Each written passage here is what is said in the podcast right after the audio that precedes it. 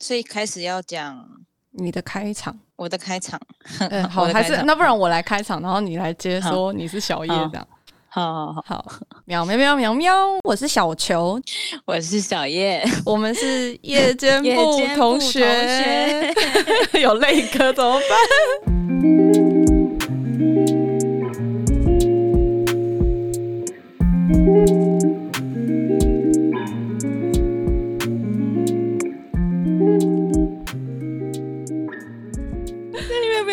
现场我没有办法看你的那个 嘴型，好难哦！原来不在现场要同步这么难。嗯、对啊，我的声音现在是可以的哈。你的声音就是听起来就是从一个装置里面传出来的，远远的这样子。你现在是一台十二 mini，现在还只是 mini，还不是 pro。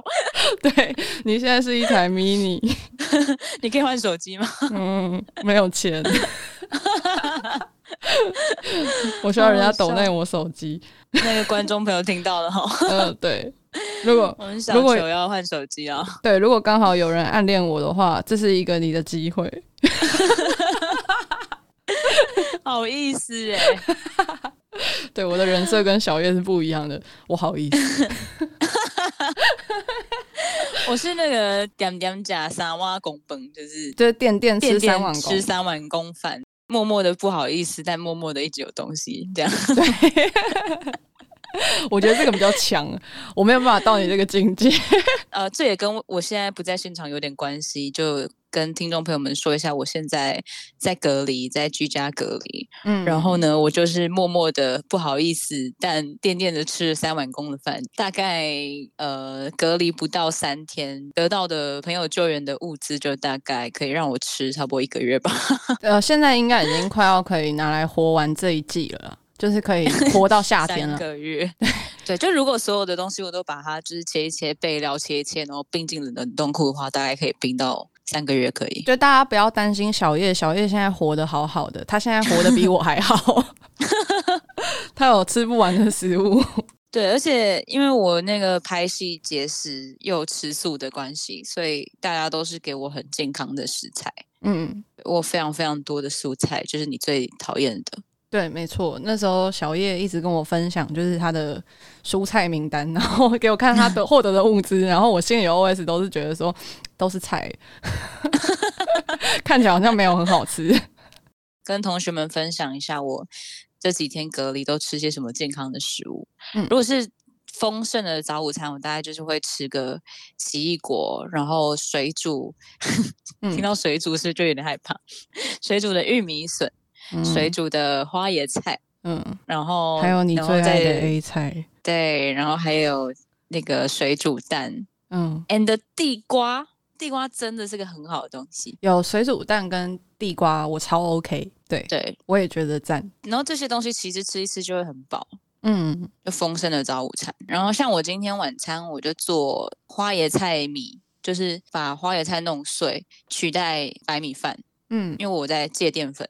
嗯，然后就做没有白饭的炒饭，嗯，用花椰菜米去取代，嗯，里面放一些红萝卜啊、羊菇啊，嗯，呃，芹菜啊，嗯。之类的这些东西，都是一些很健康的东西。其实坦白说，如果假如今天我生病，就是我会觉得照顾你，对，我会觉得说你说的那些料理，就是来照顾一个病患来讲，真的是看起来很猛、很厉害。对啊，对，就是 就是好吃又很健康，对。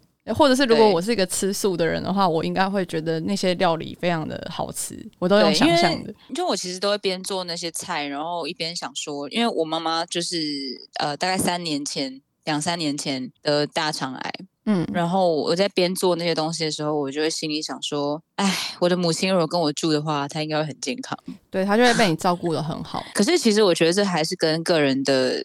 呃，吃东西习惯有差，因为是我可以吃这么健康的东西，嗯、我不介意，因为我都不加盐。对，可是我爸妈他们吃饭的习惯就没有办法。嗯，对。可是有一阵子，就是因为我我妈病的时间比你妈妈早嘛，然后就是她一开始在接受就是化疗的那段时间的时候，就是我们因为我们家里是就是大部分都是妈妈煮。然后就是我妈她煮出来的食物，就是有一段时间的时候，我们也都陪她一起吃的很清淡。然后可能例如说我自己想要吃一些味道比较重的东西的话，我可能再自己想办法去增加，去买个麦当劳之类的，对之类的，对，或者是可能自己会煮一些比较。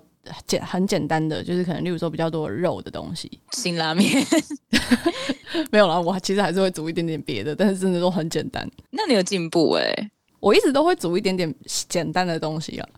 哦，对，这真的很简单。例如说什么，就是马铃薯泥里面加火腿，马铃薯泥里面加火腿，在里面切那个 spam 丁，嗯嗯嗯，嗯，就是那种。罐头罐头的那个火腿，嗯嗯嗯，的那个丁，然后就是可以拌进马铃薯泥里面。如果再加一点点的奶油，然后一起拌的话，那个东西就已经是一道菜了。嗯，感觉其实蛮好吃的。对啊，就是那种很简单的东西，我是做得出来的。但是像你那种，我觉得对我来说就太复杂。对，那那个才对我来说才是会煮饭的人。那那些东西就是要有那个心力去备料，对，备料比较麻烦。哎、欸，那我们还是跟听众解释一下，说就是你为什么会去隔离好了？嗯、你发生什么事 来说说。呃，先跟听众朋友们说一下，我近期的每一次快筛都是阴性，然后我也有做 PCR 也是阴性，嗯、对，我是非常健康的状态。嗯，那为什么会发生这个事情呢？就是呃，如果刚好也有在 follow 我的那个社群软体，就是 Instagram 那些的人，应该会知道说我最近就是在拍戏。就是我那个铺路狂体质，就会一直跟大家分享我的生活，所以我每天就是出门上班那种五六点去拍戏的时间，我都会在我家电梯自拍，对着镜子自拍。今日要去上工了的那个，没错，对我来说是一个开始的仪式感。这样，对，小叶已经开拍半个多月，就是他开始进入一个就是非常忙碌的状态。我们每天都还是有联络对方，但是就是就是每天都处在一个很忙的状态。对，那就突然在某一天的晚上，小球也在忙，然后我那时候刚收工，我就传讯跟小球说停拍了。对，然后我我我忙完之后看到那个讯息，我吓歪，为什么哈？为什么？我以为说是发生什么天灾人祸，或者是 或者是一些别的事情这样。对，反正就是因为现在疫情的关系嘛，那就其实这种事情也是有想象过，只是没有想象到自己真的遇得到。嗯嗯，对，就是刚好有相关人士，就是我们等于说有跟那个人有接触到，所以就被匡列了这样子。嗯，对，就整个剧组都被匡列了。在那拍摄的过程中，就是有接触到确诊者。嗯、对，是的，所以。所以就变成说，呃，是只有当天拍摄的人都被狂猎吗？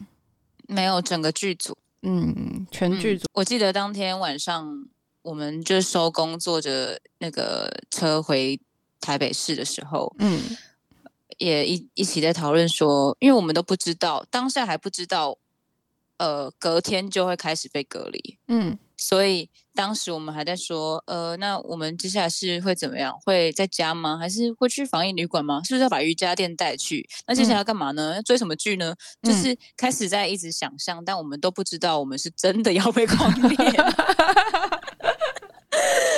哦，然后呢，到了隔天，就当然还是回家乖乖睡了一觉嘛。那隔天就是停工啊。早上起来，因为我们已经习惯那个生理时钟，就是很早，都四，我都大概三四点起床，对，冥想跟运动，然后过两个小时就去上班，这样，这是我在拍戏时期的一个标准作息。嗯，所以我就是那天我记得停工的那一天，嗯，我早上六点就醒来了，嗯，然后就再也睡不着了。我还边喝咖啡，然后想说，嗯，今天要做些什么呢？这样，嗯，正准。被正准备要起身做些什么的时候，嗯，我就接到电话了。正准备起身要 do something 的时候，没错，要 do something 了。那时候的小叶还很单纯，还没有任何的危机意识。我觉得这我不晓得我为什么我人生中发生很多好像其实你乍听之下好像有一点严重性的事，都带着一点讽刺，也带着一点幽默。嗯。对，我生生命中发生很多事情都是长这个样子。对，人生本来就是一场诙谐的喜剧。然后那天你接到那个通知隔离的电话的时候，状况如何？电话一打来的时候，他说：“喂，你好，好，我随便举个举个例子，例如说你的剧组里面有另外一个人，假设他姓叫林小小，哦好，简小小，好，简小小，简小小，假设另外一个女演员叫简小小，嗯，大安区健康中心就打电话给我说，喂，你好，请问是简小小吗？我说。呃，不是，怎么了？这样，然后他就说：“那那你是同一个剧组的人吗？”我说：“呃，我是简小小的朋友，怎么了？因为当下我还没有那么快想要面对这一切，我想要就先从他那边得知一些资讯，接下来发生什么事情，嗯、我才想要接下去。嗯，你懂吗？”但他就一直要问我那个问题，只要症结点，就是你到底是不是卷小 小？对，不是他的，他的，他的重点是你到底是不是这个剧组的人？你是不是我接下来也要狂恋的对象？如果是你的话，我接下来要直接狂恋你这样。嗯，对，所以他就一直问说你是不是这个剧组的？我说对。他说那你的名字叫什么？我说。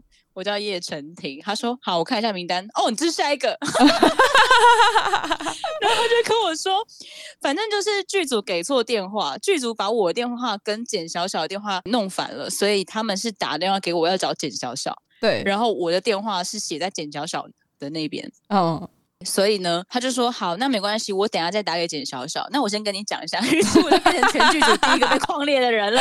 哇！对，在这个部分上面，小叶真的挺倒霉的，因为他这个部分上面我真的是专家。因为这个部分要跟听众解释一下说，说那个的差别是在于说，第一个被框列的人，因为大家都第一次被框列嘛，就是不知道说要干嘛，嗯、不知道程序跟流程是怎么走的，对，所以第一个被框列的人，呃，很衰。但是，就是他就会有一个很重责 的的大任，就是要通知其他的人说：“哎、欸，你们要现在要去做什么？” 对 对。然后小叶就是那个，哎，你就是扛下第一棒了。而且他就跟我讲说：“他说好，那我这边会帮你弄那个防爆，他好像是什么电子防爆哦，电子防爆。”对。然后我就说：“哎，对不起，那个是什么？”他说：“就是你出门，警察就来找你。”哦，它是设在你的手机上是吗？我不太晓得它那个追踪的点是什么，应该是就是手机号码或者手机定位。Oh. I don't know。对，哇，真的假的？听起来超恐怖的。嗯，我也不知道为什么，就是不知道是心理作用还是怎样，还是真的只是 iPhone 旧了。自从那一天之后，我就觉得我手机一直发烫。哦，我不晓得啦，我不太知道他们那怎么运作的。对啊，然后但是就是。呃，我就问他说：“哎，对不起，那是什么？”他就这样跟我讲嘛，他就说警察会来找我，如果我离开我家的话，我就说好，我知道了。这样，然后他就说，所以从这一刻开始你就不能出门了。嗯嗯嗯。当下的小叶是什么都没有，嗯嗯，我已经不能出门了，然后我家的物资只剩下大概五十包辛拉面，然后我最近又在胃系节食，又吃素，我需要怎么吃饭？也就是你需要什么东西，就是那个时候都来不及去准备了，都来不及了。那先简单的跟大家那个解释一下，说就是小叶的那个居住环境状态。小叶他住在一个电梯大楼里面，是楼下有管理员的，然后他自己一个人住，住在一个套房里，是的。对，然后小叶呃的状态是，如果他就算请外送来送东西，嗯、基本上就会被挡在他家管理室的那一关。然后重点是因为防疫期间，就是这最近就是台台北的疫情挺严重的，所以所以就是管理室的人管理员也不太愿意把东西送上楼。嗯嗯，所以小叶是没有办法，就是靠这样子的方式获得食物的。是的，嗯。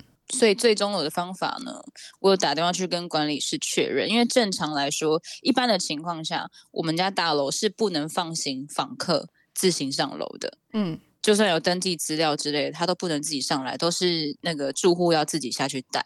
对，可是我现在这是特殊状况，嗯，所以他们能够通融到的，就是我请我的朋友以访客的身份来，然后他们可以放行我的朋友上楼，然后把东西送到我的门口，嗯、放在门口，然后离开。对，然后朋友离开，我再把它拿进来，这样，这就是我这几天隔离的过生活的方式，这样。嗯嗯。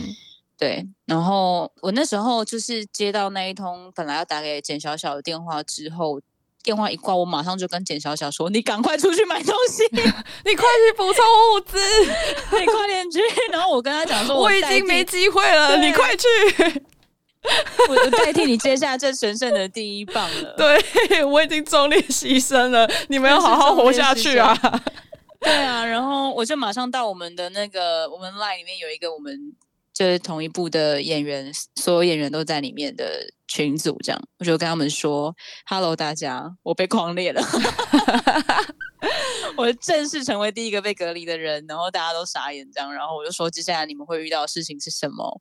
嗯，然后电话打给你们会说什么？对，然后你们现在要赶快做的事情是什么？嗯、就大家就赶快去补充物资的这样子。嗯嗯，就小叶是个好人了，小叶人真的很好，他就是 他第一步想的并不是说我要怎么样解决食物的问题，他是想着要先去就是告诉大家，对对，就是接下来该怎么做。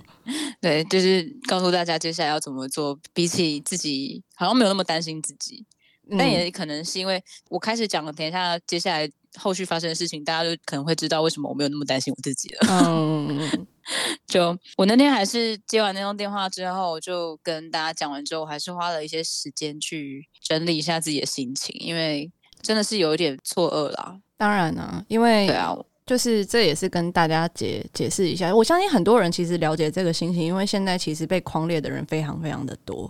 如果刚好就是你也是被框列，或者是例如说不幸确诊的人的话，其实大家现在应该目前的风气都不是这么害怕确诊这件事情。我觉得主要都是害怕说经济受到影响，跟怕害到别人。是，嗯，然后因为被匡列，就是要付出的代价，就是像我们这种接案子型的。工作者都是呃，时间上面就是我们可能都安排很紧凑。例如说，嗯、可能你接这档戏，你你 maybe 说杀青后的下一档就紧接在后之类的，就模式都可能会比较像是这样。那你因为隔离的关系，嗯、那很明白的就是说，你杀青的时间就绝对最少都要延后十天嘛。是的。对，那你就可能会影响到你下一个档期的工作。全剧组被框列，就代表说全剧组的工作人员如果有安排下一个工作的话，就全部都受到影响。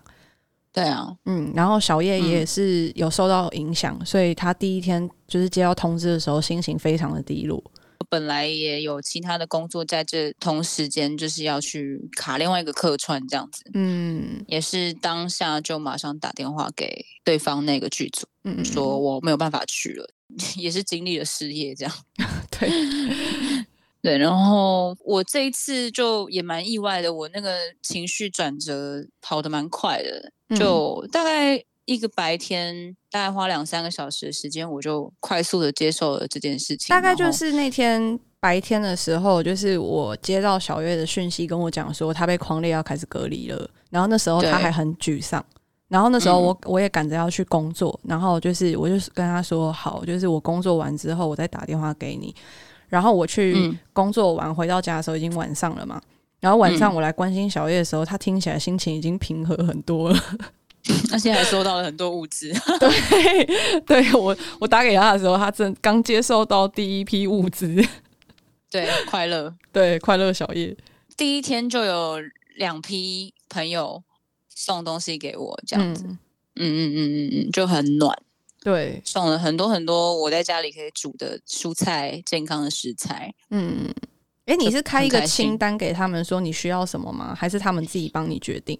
嗯，其实大部分是他们自己帮我决定的。就是我、嗯、我基本上需求就是蛋跟蔬菜。嗯，对，然后水果就。呃，我我是有开清单，特别讲说想要奇异果啦。嗯，对，然后、哦、那真的很感人呢。对啊，其他东西都是他们自己帮我加的，嗯、就他们觉得可能会需要用到什么这样子，很感人。这些东西现在都很贵哦，真的真的，因为蔬菜 涨价，吃米不知道米价哦。蔬菜今年涨价涨很多，然后你也知道啊，哦、年初的时候蛋荒啊，所以就是蛋也很变贵啦。真的耶。然后奇异果，奇异果很贵，你知道吧？以水果来说，嗯嗯，嗯 我现在就是物资富翁哎、欸，我现在冰箱里面塞满了一堆贵贵的食材。对，赞。对，那我现在就是平均每天会有一到两次的物资救援，这样。嗯嗯。那我目前收过，我觉得最有趣的物资是高粱，五八高粱。对，这蛮特殊的，不知道什么意思。这个蛮特殊的，对，五八高粱。没有，我，看到最特殊的物资是牙套。我看到你收到最奇怪的物资就是牙套，就是他有，因为小叶几乎收到每一批物资，他都会拍照跟我分享。对，对，因为小叶就是觉得真的很感动，就是这些朋友怎么对自己这么好。真的真的。对，然后我看我看了，我也觉得很放心，因为我看到说就是大家都很照顾小叶，我就觉得说哦，那他就不用我担心说就是他有没有饭吃这些问题了。然后他就拍给我看他的那个物资的时候，嗯、有一天我就看到其中一个物资。里面有牙套，就左下角有一个 有一个装在塑胶袋里的牙套，然后我就忍不住想问，为什么会有牙套？我要跟大家解释一下，因为我个人有在做那个隐适美矫正，嗯，就是晚上睡觉的时候会戴着牙套，嗯，对，然后那个东西是就是一次一次回诊，就是它帮你拓新的膜，你的那个牙齿的形状会改变，所以就是要一直不定期的会换新的牙套这样，嗯，然后因为我本来是也是这几天要去拿新的牙套，嗯，可是因为我就被隔离了这样子，嗯。然后，但我又想要赶快拿到牙套，所以我是请我的朋友帮我，就是帮我拿牙套，然后他就帮我送到我家门口这样。嗯，然后旁边摆着的两瓶高粱，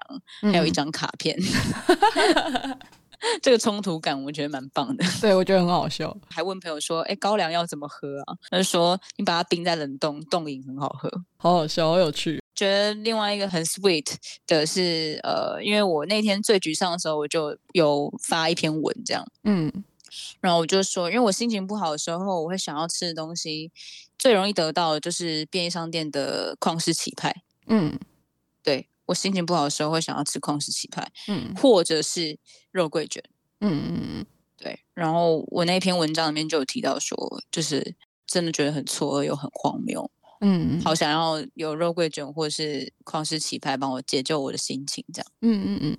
然后所以后来就是某一天的那个物资救援，朋友就送了我一盒有四个肉桂卷。嗯，我就觉得哇，这真的爱下去了，真的爱下去了。这个朋友，这个朋友真的是要爱下去了，真的哎。对啊，那个是他做的吗？那个应该不是他做的，应该是他请朋友做的。嗯。对啊，我觉得很窝心诶，超感人。对啊，超感人的哇！天哪，发生这种事情就会觉得说，平常时真的，因为我也自认为啦，我交朋友都还蛮就是真心的在交朋友，不会是那种东交一个西交一个，然后交超级多，然后每一个都不交心，不太是走那个路线的。之前也有跟你聊过，就说有时候其实麻烦到朋友会很不好意思，可是。就是我们那时候的结论，就是说，其实会一直保持是蛮好的朋友，就是互相麻烦对方来的。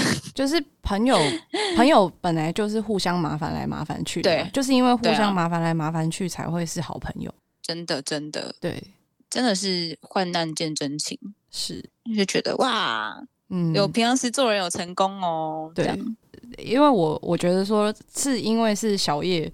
所以就有这种待遇吧，因为因为我就觉得说，哦，如果假如说今天是我被框列隔离在家里的话，我应该不会有像小叶这么多的物资。不会，我觉得你会有，我觉得你会有。嗯，我觉得应该不会你那么多了。刚刚前面的那个前提是小叶从来从头到尾都没有开口麻烦大家帮他送物资这件事情。哦，对对对，对，小叶从头到尾都没有讲。就是他还没有想到那边去，他都还没有想到说，就是要去怎么处理自己的粮食问题，因为他那个时候真的就是只是当下的时候先，呃，发了几篇现实动态，让大家知道他发生了什么事。嗯嗯嗯嗯，然后他就急忙的在就是要快点告知其他剧组的人说，就是他接到那通电话，然后发生什么事，建议大家可能可以先准备些什么之类的。然后他这些。身边的朋友就是是主动 offer 他说，就是我可以帮你送物资，你有没有需要什么？对，对，对，对，真的真的好感人啊。对，所以小叶才觉得这么的感动。对啊，而且他们是真的都，我觉得很暖又很贴心诶，就是有好几次是我可能呃在睡觉，还是在听音乐，还是在。在自己家在唱歌之类的，whatever，就是我就在家里做自己的事情。他们真的是默默的来，然后也没有按门铃，也没有敲门，就是默默默把东西就放着，嗯，然后离开了之后传讯息说，呃，那个我放的东西是什么？那你要怎么保存哦？什么什么的这样子，我就会很惊喜，然后去开门，然后就发现，哎，有礼物哎，这样，我就觉得很很可爱，很贴心。对啊。当好人还是有好报的，对，所以大家要好好做人，真的要好好做人哦，不然就会孤单哦。对，不然就是在被匡列的时候，不知道要从哪里获得食物，对，你就会知道什么叫真正的孤立无援。我在高雄的爸妈都不担心我。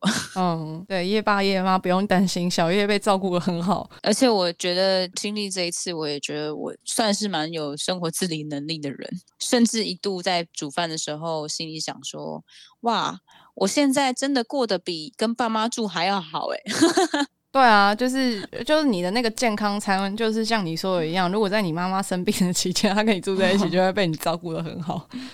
对啊，而且你知道，我甚至还在想说，因为我的隔离期间就是煮健康的东西来吃，然后每天规律的做运动啊、冥想啊，就是排好自己的行程这样。然后我就突然想说，哎，其实如果有人跟我一起隔离的话，他应该是会过得蛮不错的。嗯嗯嗯，就是感觉如果跟我一起隔离的话，好像是一件蛮不错的事。当然不行啦，因为就是隔离就是一人一室，对对对，只能有一个空间。我只是在想象，但是变相的这个意思就等于是说，如果跟我同居的话，这个人应该会过得蛮好的。但是话说到这里，我要把它收回了，因为我再也不会跟人同居了。没错，有些事一辈子做过一两次就好了。三思三思，没错没错。假如就是真的想要，就是如果有人听了之后很心动，真的很想做这件事的话，你也要付出相对的努力哦，加油！你要真的很努力才有这个机会，不要笑想说可以去小叶家吃 buffet。没有没有 没有这种事情，以前可能有，以前可能有，以前可能比较是做慈善的，现在没有，现在没有这件事。在隔离期间的时候啊，嗯、大部分的时候你在干嘛？哎、嗯欸，其实大部分的时候我在放空、欸。哎，平常时你在工作的时候，其实蛮难得的。我觉得平常时有在工作的时候，即便是回到家，然后可能就坐着在那边放空，也会觉得很奢侈，也会觉得我现在这样可以吗？什么都不做，真的可以吗？但反而因为就隔离，我一天的时间就是这么多。我又不能出去，我也不能工作，所以反而就会很接受自己真的没事做，所以就会真的在放空，就是一个真的蛮放松的时间，就是没有像平常生活的时候，就是可能有下一个行程，然后你可能其实不是真正的在放空，嗯、你可能在休息，但是你脑子里面多多少少都有开另外一个视窗，在想接下来的事情。没错，嗯，也是在调试自己的状态啊，嗯。嗯，因为其实我最近可能隐性压力有点大，就是有些时候是你通常是有意识的知道哦，我最近压力很大，嗯，我最近睡不好，嗯之类的。可是我最近的状况比较是隐性的，就是我以为我嗯每天作息都正常，然后也没有睡不着，我以为一切都正常，我应该是一个相对的放松的状态，但是。我觉得生理反应是非常准的，嗯，例如说可能会胃不太舒服啊，肠燥症，嗯，有这个我蛮严重，对我也是最近有肠燥症，然后月经直接一个月不来，就是是这些东西让我发现哦，其实我还是有隐性的压力，我不是自己想象的这么的放松，嗯，觉察一下自己的状态。哦，我还可以分享一种就是隐性压力的状态是，呃。我会发现自己压力特别大的时候，通常是睡醒的时候，发现自己的脸特别的紧。然后原因就是因为说我睡着之后，一定有很用力的咬紧牙根或者是磨牙。我刚刚听成你睡醒的时候会发现自己的脸特别的尖，心里想说：哎，这样不是很好吗？特别的紧，特别的紧绷，就是感觉两侧的那个咀嚼肌很酸的那种感觉，很紧绷的一种感觉。嗯，甚至有的时候，如果假如说就是真的太大力或什么的话，可能头还会有点痛。嗯嗯嗯，对，然后那个就是我就会很确定说，哦，那我前一晚睡着的时候，我一定有去咬紧牙根，或者是有磨牙。磨牙蛮蛮辛苦的，放松一点，进入深度睡眠的话，就比较不会磨牙。就是主要是要想办法改善自己睡觉的品质啊。嗯，但你有尝试过听像舒曼波这样子的东西吗？诶，有，但是。发现说，好像那个对于音频，好像对我没有那么有用，嗯、可能我的耳朵没有那么敏感。哦，嗯、懂你的意思。对，因为我好像是一个在有噪音的情况下也可以睡着的人。嗯嗯嗯嗯，所以我现在就变成说，就只能改成呃睡觉前再做一些呼吸的练习。哦，呼吸的练习也蛮好的。对对对，然后我觉得好像比较有感，会比较像冥想。对。因为冥想在做的事情其实也是觉察呼吸，嗯，就调整呼吸了。因为我觉得生活中其实会有很多琐碎、大大小小的事情，其实都会无形的带给自己一些压力，就不只是工作啦，就是人际关系也是。嗯、因为好像就是大部分的时候，主要都是不外乎就是工作跟人际关系是压力的来源。我觉得人真的蛮奇妙的，越来越重视的事情会是回到自己身上。嗯，我们从小长大，就是可能开始上学啊什么的，到出社会啊，就是表面上看起来好像是我们一直在往外在认识这个世界，反而你越是往外在接触这个世界，你反而要往内更去觉察自己，还有调整自己，会一直在意识一些可能惯性啊，嗯，不管是好坏啦，然后你可能有时候遇到一些状况是需要去。改变那件事情的时候，其实那想起来真的好累。像我就有遇到一些表演上发现的问题，但其实就是我平常时的一个惯性这样。嗯嗯嗯。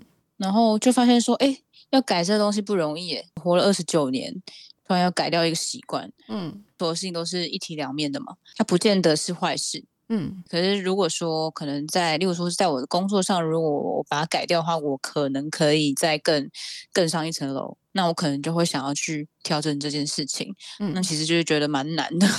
但是我觉得有这个觉察挺好的。嗯、然后我觉得通常好像会有觉察的时候，都是因为有出状况的时候。例如说，啊、对，最直接的就是你身体有状况，因为你人不舒服的话，你本来就很难就是好好的做一些事。最多人会遇到的情况就是开始有觉察，都是因为说身体先出状况，不然就是可能工作遇到瓶颈。对对，或例如说你在人际关系上就是碰壁。就是有出状况，通常出状况的话，就会开始反思。因为风和日丽的时候，就是都马还是照样过，因为你会觉得这个方法行得通嘛，或你根本也没有想到这件事，因为风和日丽。这就像是人家说为什么会去算命，为什么会去嗯，那说研究占卜啊什么的，嗯嗯嗯，其实就是你认为你不顺遂的时候，你才会去做这件事情。对啊，对啊。所以其实所有的事情都是存在你潜意识的。所以我也蛮相信，就是人家说有高我的存在，高我知道所有的一切，就是我相信这件事。你是说有一个高我，然后他了解现在一切发生的状况，全知视角这样？对，全知视角，对，哦是哦，高我这么强哦，对啊，然后我们会有情绪啊，或者做抉择啊，都是小我。高我、小我，那有中我？嗯，我我我没有研究，还没有研究那一区。你有研究精神，你可能要自己研究。哦，好吧。我只知道有高我，对，有高我跟小我，有没有中我？我不知道。哦，想说没有一个综合体，没有中间值吗？没有啊，就跟 我一样。一定人要那么极端吗？我是一个喜欢达成平衡的人啊，不能有中我。我只知道有那个自我、本我跟超我。我不知道有那个高我、小我跟中我，嗯，不知道有没有中我，对，不确定，不存在的中我。在我的想象，就是刚刚听你分享，就是那个高我的这个部分的时候啊，就是我脑子里面是想到说，我觉得我相信，其实每一个人心中都有答案。对啊，对，就是对所有的事情，嗯、就是正在发生困境的时候，就是也是，就是其实就是在你很犹豫，嗯、或者是你遇到了麻烦跟问题，你不知道该怎么办的时候，其实你的潜意识，我的用词是潜意识，嗯、就是你一定某一块的你其实知道所有的答案，你心中有所有一切的答案，嗯，但是你有没有要面对它？跟呃，那个声音可能超级微小的，因为超级微小，所以你不一定会想要去听从它。你的人可能就会被其他的你就是 take over，嗯嗯嗯嗯嗯嗯。但你说到不顺遂才会觉察自己这件事情，其实我也有一些心得，因为有些时候真的是，例如说我们到了现在这个阶段，其实身边会继续有密切来往的人其实不多嘛。对对，那就是等于说你会去筛选一些朋友圈，嗯，对，合不合得来非常明显。那也是频率比较接近，也比较同温层。你讲的话他听得懂，他讲的话你听得懂，通常会是这个状况。嗯，然后就发现说，就是比较没有办法沟通的人，其实是就是生命经历不太一样。就是我觉得有没有发生过所谓的不顺遂，就是真的自己觉得不顺遂，真的有差。嗯，对于这个世界的看法会差很多，然后对于觉察的必要性。嗯，这方面的价值观就不太一样，对这个世界抱持疑问不太一样。我不认为有任何人没有不顺遂的经验，我认为任何人都一定有不顺遂的经验。呃，我觉得说就是大家一定当下的时候都有觉得不顺遂，但是我觉得也不是每一个人通通都会往自己身上去找答案，因为大部分就是我遇到的蛮多人，就是可能会往外去找答案，就是、哦、就是所谓的，就是他会把不顺遂呃怪罪于别人、嗯、或者是事件本身。嗯嗯嗯嗯，不是学着说，我自身应该因因为这件事情学到什么，我要做什么样的调整。讲到这个，我突然想到一件事情，我觉得可以分享，就是、嗯、阿公阿妈不是都很宠孙子吗？嗯，我们教小孩方式是，例如说今天小朋友去撞到桌角，然后就很痛嘛，就开始哭嘛，嚎啕大哭这样，阿妈就会说桌子坏坏，桌子坏坏这样。然后可能小孩子就如果脾气再更不好一点，就会就是桌子坏坏，然后跟着一起咒骂那个桌子，那个无辜的被他撞到的桌子这样。嗯，对。然后我那时候是听我一个朋友讲的，他说他们家是反过来教，嗯，就是当小孩子自己去撞到，嗯，撞到桌子，嗯的时候，家长就要跟小孩说，你要跟桌子道歉，因为是你撞到他的。就是从小去练习，不要什么事情是先去怪罪别人。嗯，真的很多事情是要从小教了。真的耶，我觉得这样听起来很好哎、嗯。对啊，我那时候听到是哎、欸，真的很棒哎，我也要这样教、啊、很棒哎，因为桌子不会动啊，嗯、一定是你无故去撞他，一定是你。对啊，你撞到他，你还要说他坏，他哪里坏？他就在那，他自己去弄他的。对啊，他就是原本一直都被摆在那边，你没事来撞我干嘛？真的，我觉得真的是很，你知道很多人很多小孩人家很很多大人是这样教小孩的，你知道吧？嗯，好像有听说。对啊，嗯，我听说墙壁坏坏。对啊，对啊，门门坏坏这样，对啊，鞋子坏坏，只要对那个就会形成小孩子会有一个那个中心思想，会变成说，今天不管发生什么事情，只要让我痛，都是他们的错。对，真的这样很不健康。嗯，同意同意。嗯，对，真的都是从这种很微小的事情上面要开始灌输这个观念。对啊，不然长大之后就是会养成那种人格，叫做千错万错都是别人的错。对啊，你一时半刻要他改，他其实也很难改，因为他从小就是被这样教的。对对对对，真的耶，我们蛮厉害的。我们从隔离可以聊到这个，啊，我们本来就这样，大家应该都很习惯这个节奏了。如果你有撑到第十集以上的话，你也应该习惯了啦。这两个同学就这样，这两个同学有可能拉太远，对，我们我们还是会再回去的。没错，我们就再把重点拉回隔离好了。就是其实像我自己这几天隔离的情况下，我没有要。指责我的朋友的意思，没有这个意思，只是也想要告诉大家，跟大家分享，就是我知道说，嗯，就是例如说，像我现在 PCR 是阴性，然后每一次快筛也都是阴性，对、嗯，的确我是健康的，没错，可是就是也不能因为现在自己是健康的而掉以轻心。我会这样讲，是因为像我这几天就是有一些朋友会提出一些呃一些 offer。就是他们没有硬要我接受，但是就是有提出这个 offer，就是例如说，呃，他们帮我送东西来的时候，要不要打开门来打个招呼啊之类的，或者是说，就是呃，我有被问说，我的范围是可以移动的吗？嗯，可以移动到旁边的家里附近的餐厅，请我吃个饭吗？然后我就说，当然是不行啊。嗯，呃。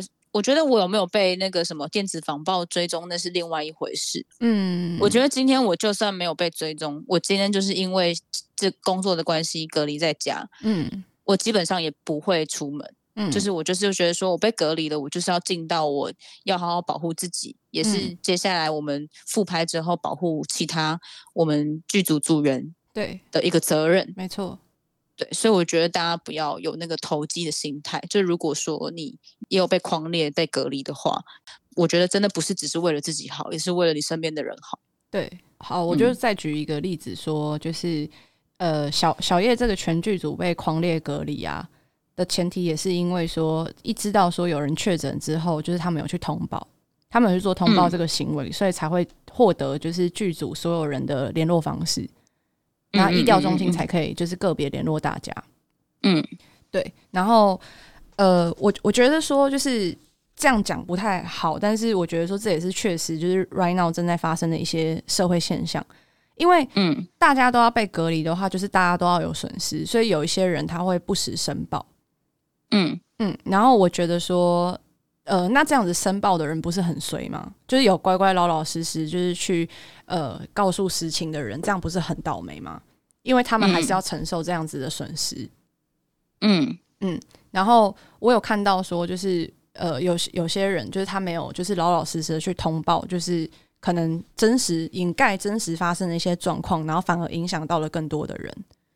嗯嗯，然后我觉得说这不是一个好的现象。嗯嗯，那当然有些有些情况下，就是当然我知道说有很多人就是对于说政策感到不满意，就对于目前处理就是可能防疫跟隔离的这个部分就是不满意。但是说真的啦，呃，放太宽跟放呃跟做的太严格都不会大家都满意。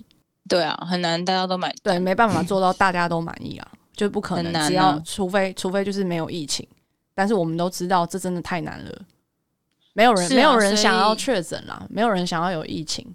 对啊，所以我觉得最重要就是，真的是大家要洁身自爱啊，是 要自重。我我们自己自律，然后我们保护，就是我们身边的人，就是不要影响到人家。啊、再次让我想到一句话，我也是觉得这句话也是套用在疫情上也是 OK 的，就是自律，你才会拥有自由。嗯。当你是一个自律的人，嗯，你才有办法拥有真正的自由。